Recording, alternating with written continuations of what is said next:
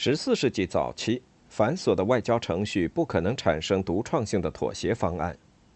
在这个国际关系刚刚露出曙光的时刻，各个政府才刚刚开始将他们的关系置于一个定期联系的基础上。他们致力于不断维护彼此间的友好状态，以免因双方的关系忽冷忽热而导致当危机爆发之际为时已晚。此时并没有设立以便能在近距离研究对手的希望、顾虑及气氛的变化的常驻大使，向他们的政府报告哪里可以有回旋的余地，而哪里没有。英格兰国王通常在巴黎保持着一小群律师来处理他们在高等法院的广泛业务，而且近来他们中的一些人已经成为英格兰人。但是，当指望这些人报告更能影响他们主人的公开事件时，他们却已远离了法兰西宫廷的政治氛围。法国国王们甚至没有这种与他们在欧洲北部最重要的对手联系的手段。相反，任何重要的谈判都由派遣的不定期的隆重的使团来负责。这意味着其成员由高官显贵组成，通常是主教或者大贵族。伴随着一大批由仆人和随员组成的护从队伍，以及一小群常务官员和狡猾且能言善辩的神职人员，他们带着存放公文的书箱。这些盛大的事件因时代惯例所需，而且与统治者的自尊紧密相连。但是，对良好的外交关系来说，他们常常是一种突然的障碍。他们到达时总是大肆宣扬。虽然他们常常在传达公众消息时也有秘密信息要转告，但这些秘密并不能保持很长时间。一次失败的出使往往是公之于众的失败，而在全世界以及如此高贵的人们面前遭受断然拒绝，会显得更加丢脸。如果沟通做得更好些，也许就能更经常的避免这样的失败。但是信息传达的很慢，而政府的反应则还要更迟钝些。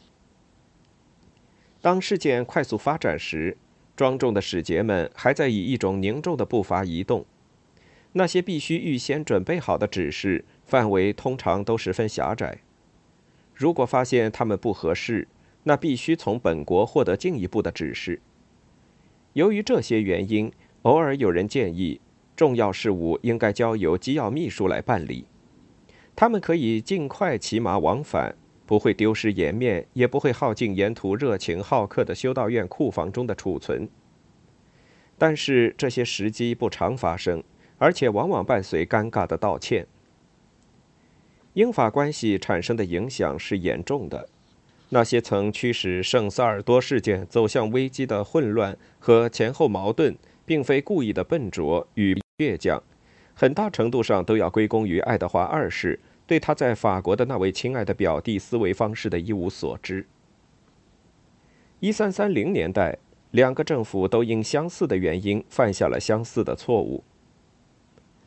由于中世纪法兰西政府的大部分档案已经遗失，因此很难说是否有人承担着观察国王与外国势力关系历程的常务职责。个别的御前会议成员。根据某些临时的专门情况，负责外交方面的任务。他们中没有人会连续不断的与英格兰甚至是外国事务打交道。在菲利六世统治的最初几年中，他与英格兰联系的主要顾问是两位高级神职人员：安德烈亚·吉尼，相继成为阿拉斯主教和图尔奈主教；皮埃尔·罗歇。费康的修道院院长后来成为卢昂大主教。吉尼是一位佛罗伦萨人，一位民事律师。他通过为法国政府提供财政服务青云直上。圣萨尔多战争爆发时，他是查理四世的私人秘书，曾在1323年秋去过一次英格兰，用没收阿基坦来威胁爱德华二世，因此以收到爱德华的恶语告终。从那以后，直到一三三四年，他参与了两国间的每次重要外交活动。一三二八年，皮埃尔·罗歇也被伊莎贝拉女王断然拒绝。像吉尼一样，他是个更应该注意的角色，而且最为熟知历任英格兰大使。他是一位神学家，而且是那个时代著名的演说家，经常被聘为站在法国政府立场上的公共发言人。这使得他在百年战争开始时担负起了发表法兰西抗议声明的重任。比如，在阿维尼翁教皇宫殿的夜间大厅这样的著名场合上，他以强有力的辩词和丰富多彩的语言完成了演讲。这是一次辩护，一次在战争期间法兰西的忠心仆从的辩护。在一个仍然有可能避免战争的时代，皮埃尔·罗歇曾经支持过妥协的方式，但他的主张被其他人否决。他们的看法在更大程度上受到法律和傲慢的强烈影响。此外，他是一位虔诚的主教，不是一名王室常务官员，而且即便当他身处宫廷时，也还有其他相关事务要处理。在外交活动被引发时，他参与其中，并在之后又转移到其他事务上。英格兰国王们受到的服务稍微好一点。虽然政府中没有专门负责外交事务的部门，一些独立的中书院文书几乎一直受聘从事处理国王在国外的相关事务。大概从1304年到百年战争爆发这段时间中，一种被称为流程和变函保管员的公务员，负责一大批涉及阿基坦问题和英格兰与法兰西关系的文件的收藏、保存以及分类登记工作。尽管这个头衔平淡无奇，这角色却比一个档案保管员要重要的多。一三三一年任职的伊莱亚斯·琼斯顿做了二十五年的保管员，而且之前还充任他前任的文书。这个有着极大耐心、极度悲观主义、有点思路狭隘的人，在每次英法关系爆发危机时，都向御前会议提过建议。他曾写过数不清的。而且在某些时候十分精辟的关于外交问题的总结，曾起草过大多数重要使团的指令，而且亲身陪同过其中的不少使团。处于官僚体系中的较低阶层，同样长期服务的机要秘书们的名字也一再出现。他们常常承担为御前会议和议会准备报告的工作，充当英格兰派往法兰西使团中的参谋。以及偶尔凭其自身实力成为外交代表，这些人才是在国内持续动荡的三十年里，为英格兰外交政策的连续性做出不少贡献的真正专家。然而，尽管他们有专业知识，这些人有着一个共同存在于英法外交中的严重劣势：他们是律师和文物学家、先例和形式的学生。他们拥有关于英格兰和法兰西之间古老而复杂的领土争端的百科全书般的广博知识。他们负责向大使简要介绍阿让地区那些特殊城堡的明确法律地位，关于设立联合调查委员会的正确方法，在巴黎高等法院诉讼中可以采取的绝对意义，以及与巴黎条约和亚冕条约的每项条款。及英格兰国王曾向法兰西国王履行的每次效忠礼中的每句原文有关的外交史料，在他们的备忘录中，任何人都可以发现一种对加斯科涅事务的晦涩复杂性的真正兴趣。他们很少超越技术细节，除了在受到巨大压力时，即当法律形势已明显无关紧要时。他们没有将这两差异看作一个需要政治答案来解决的政治问题。而是将它看成一条需要持续辩论才能达到的寻求正义之路。而从他们的上司及领衔主要使团的主教和贵族们的角度来看，可能对他们的期待还要更多些。但是这些首脑是兼职外交官，依赖对他们的文书和他们指令的理解，而指令经常由他们的文书起草。一三一五年，一位中书院文书为爱德华二世准备了一份涉及挑选前往法兰西宫廷大使时所必备才能的备忘录。当这个人拟写备注时，他表达了此类观点：除了机智和高贵出身以外，一位大使最主要的必备条件是他应该知道他的国家的权利。对于爱德华三世在一三三一年底依照议会的建议做出的谈判与提议。菲利六世的答复非常随意。英格兰使节得知菲利会出于他的恩典做出让步，但现在尚不是时候，而且可能也不会仅仅因外交官提出要求就这么做。爱德华应该亲自前来并寻求他的青睐。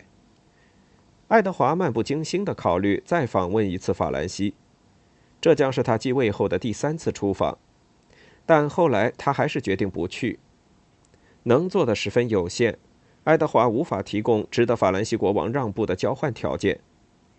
他们提出过联姻的建议，但结果表明法国人对他不感兴趣。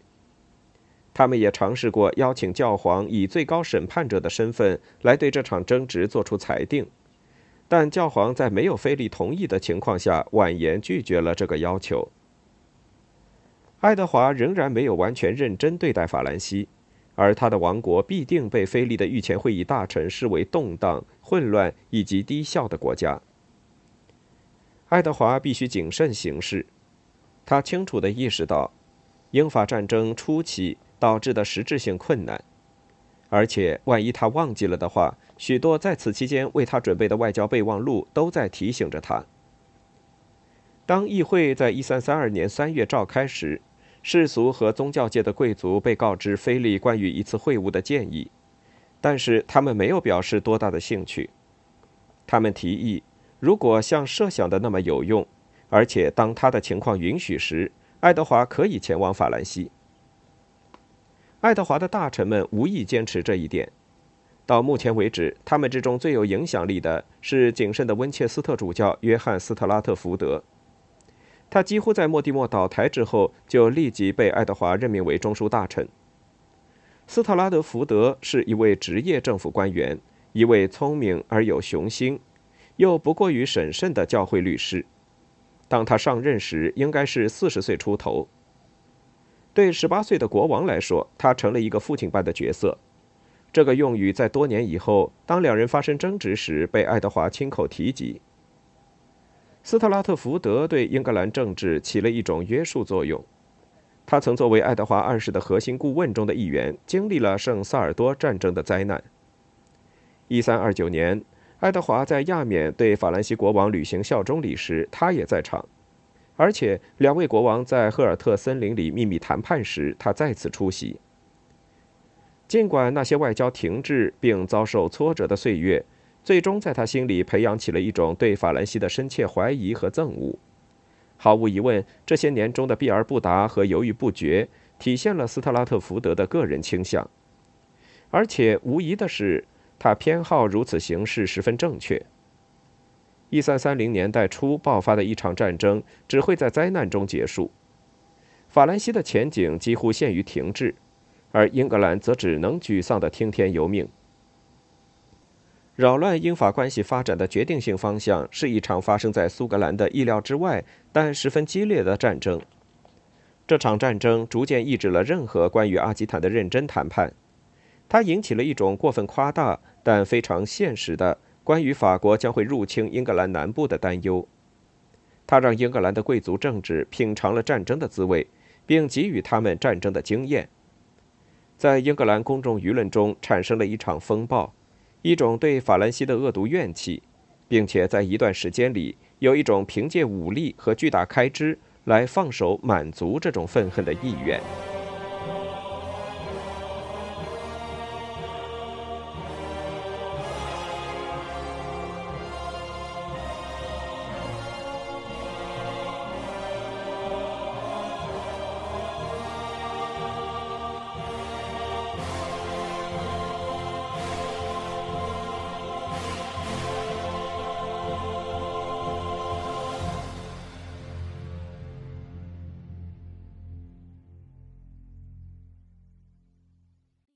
欲听完整版有声书，请关注我的微信公众号“我也读书 FM”，获得收听与更新信息。